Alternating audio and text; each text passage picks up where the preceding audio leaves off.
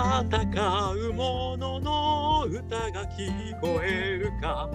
ということで始まりました残酷の残に間抜けのまた書きましてザンマコートロの戦う者のの歌が聞こえるかでございます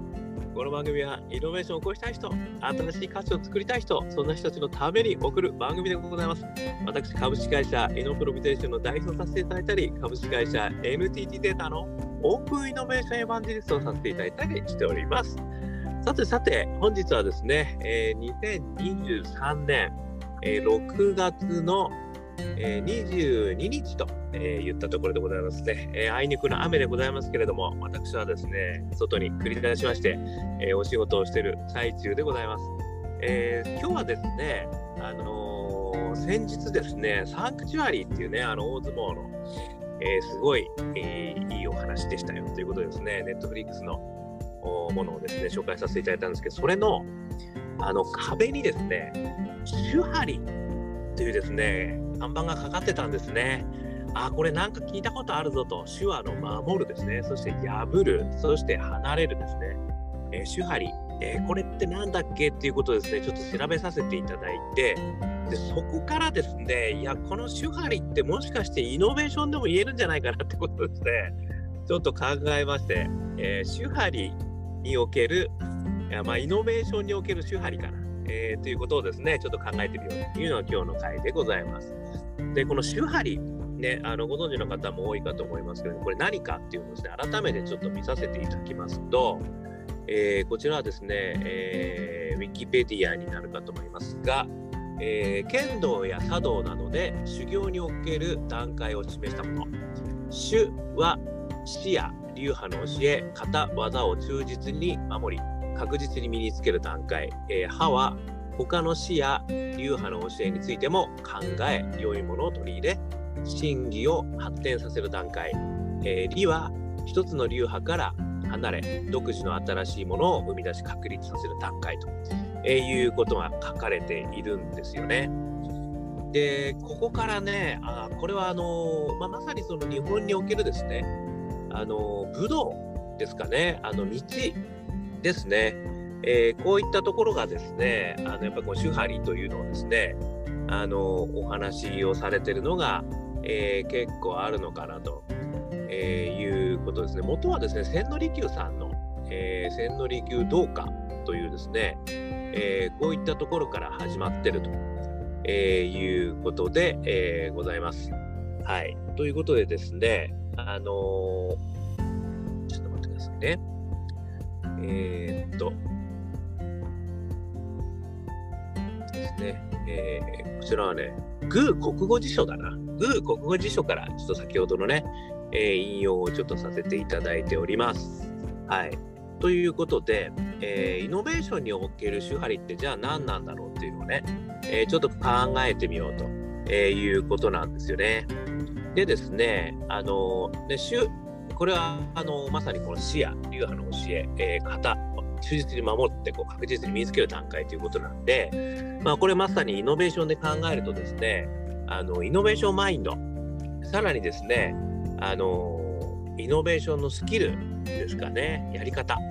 まあ、型と言ってもいいのかもしれませんけれども、それをまずは身につけるっていう段階なんだろうなっていうふうに思うんですよね。これあのまあ、ビジネスをね、こう作っていくということをですね、されてる方は、えー、結構ね、あの含まれてくることだとは思うんですけれども、あのイノベーションのマインドってやっぱりちょっと違うんですよね。あのある意味ですね、あの私はここでいろいろお話しさせていただいてますけども、例えば、あのファストフェイルですとか、要は失敗をね、あのどんどんやった方がいいんだということとか、えー、あとはですね、あの加算多子ですとかね、まあ、こういったことっていうのは、実は実ビジネスの中ではですね、結構反対のことを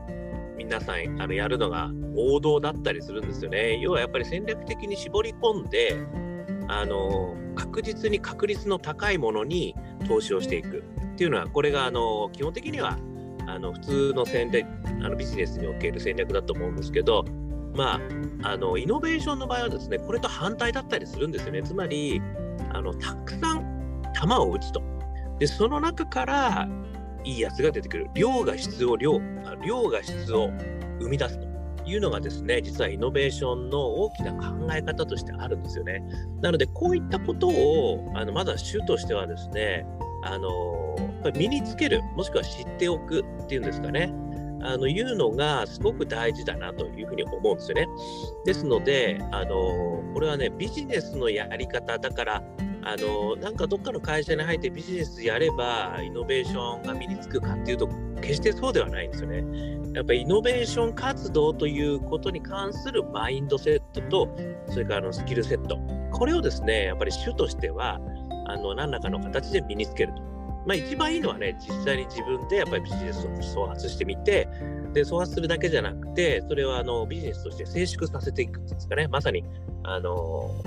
内田先生の言われるですね、イノベーショントライアングルの全部をこうちゃんと網羅する、ね、技術、アイデアから、えー、社会変化、そして、えー、心理的変化、この3つをですね、えー、やってみるっていうことができると、これはね、一番主としてはね、すごくいいことなんだろうなっていうふうに思うんですよね。で、あのよくですね、えー、シリコンバレー、確かあのシリコンバレーの調査でですね、えー、起業家で成功している確率が一番多いのは40歳、30から40歳だったかな、えー、代だという話があるんですよね。これはね、まさにやっぱり種をあの身につけてるかどうかってことが、やっぱ大きな、あのー、可能性につながるんだろうなっていう気はするんですよね。なので、まずは種、これはね、イノベーションマインドとやり方、まあ、スキルセットですね、これを身につける、ね、あのいうのが第一。それから2つ目、えー、歯ですね。歯は、まあ、先ほどお話した通りですね、他の死や流儀の教えについても考え、良いものを取り入れ、真偽を発展させる、まあ、こういう段階になるので、これはですね、まさに世の中のさまざまな探索をするっていうことだと思うんですよね。まあ、言い方を変えると、セレンディピティにあのたくさん出会うということだと思うし、でそれをやるためには、一本旅、ね、これも何回もお話ししてますけれども、いろんな人に会う。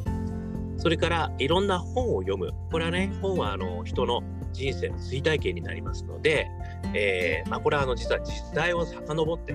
あの人と会えるっていうことですね。そして旅ですね。これはもうリアルタイムに全然違う環境の人たちだったり環境を知るっていうことにつながるので、まあ、この一本旅これがですね実は歯であのいろんな教えいろんなところのあの刺激を受けてあの良いものを取り入れていく。で真偽を発展させるという意味ではこの歯はですねあのセレンディピティ。さらに一本旅なのかなというふうにちょっと思いました。それから理ね、最後の理ですけれども、こちらはですね、一つの流派から離れ、独自の新しいものを生み出し、確立させる段階なんで、ここからですね、自分なりのパッション、ね、やっぱり俺はこういったことがおかしいと思うんだよ、世の中とか、もしくは自分がね、あのやっぱりこれやらなきゃいけないと思うんだと。いうこのパッションをもとにですね、そして仲間を募って、そして大義を実現する。まさにこうイノベーター3つのフレームは、この理からですね、あの始まってくると。だからこの理からねいきなりやろうと思ってもなかなか難しいっていう話があると思うんですよだからイノベーションをやりたいんだけれどもなかなか何をやったらいいのかわからないっていう人はですねこの主張りこれをですねやっぱりこうあの、一旦あのもう一回やってみようかっていうのも悪くないかなって気がするんですよね。つまりあのイノベーションマインドセットとそれからあのスキルセットこれをもう一回勉強し直してみようかなっていうのが一つ目。それから二つ目が、えー、一本旅、ね、この大体スキルセットがあるなっていうの分かってる人はやっぱり一本旅もしくはセレンディピティですね。これでさまざまなものに出会う。さまざまな環境に自分を置いてみる。そこであの引っかかるもの、ね、あの違和感があったりですね。あとはすごく楽しくなったり、まあ、そういったことをですねあのやってみる。でそこから理に向かうと。そしてそこでパッションが生まれたら仲間を募い会議を実現する、まあ、こういうことをやっていくとですね、えー、実はあのイノベーションの手張り。これをやることによって正式にあのイノベーションの正式にですねあの非常に役に立つんじゃないかと。こういうふうにあの私は思いました。ね、この日本独特の手張り、ね、これは武道とか茶道などで言われてる道と言われてるとこですけども、これもやっぱりイノベーションにすごく役立つ。ね、ということはやっぱり日本人においてですね、イノベーションは身近なものである、もしくはね、得意なものであるということもね、言えるんじゃないかなというふうに思いました。ということでございました。今日の話は、周波りはね、イノベーション、ね、えー、にすごく役立つよイノベーションの手張りとは何か、ね、えー、いうようなところを考えてみました。ということでございました。少しでも参考になりましたら幸いです。えー、ポッドキャスト、それから YouTube ね、毎日話してますんで、よかったら、えー、登録してください。そしてですね、えー、Facebook、ね、えー、Instagram、えー、LinkedIn、えー、Twitter ね、えー、発信してますんで、よかったら、えー、一言添えて、えー、メッセージいただければ幸いです。そして、我がカペラグループ香港ラッキーズではですね、10年ワンダーランドという、えー、とっても元気の出る曲をですね、6人のアカペラグループで歌ってますので、よかったら YouTube、それから Apple Music、えー、Spotify でね、検索してみてください。香港ラッキーズ。香港好きなのでね、中年不思議国、中年ワンダーランド、ね、絶賛ストリーミング中です。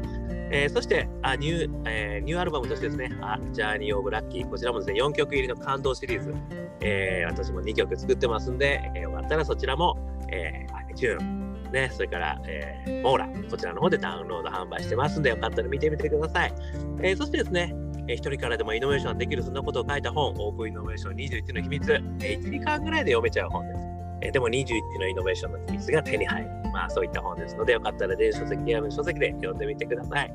えー、こんなことをお話してる私ですけれども、普段はですね、イノベーションコンサルやってます。えー、ですので、えー、イノベーションのお困りごと、人材育成でお困りのこと、ね、ありましたらお気軽にご相談くださいまして、そしてですね、起業家の皆様、起業家の候補の皆様も支援しておりますので、えー、よかったらですね、何度でも挑戦できるプラットフォーム作り、こういったこともやってますので、よかったらお気軽にお問い合わせくださいませ。ということで、今日も聞いていただきましてどうもありがとうございました。それでは皆様頑張りましょう。また明日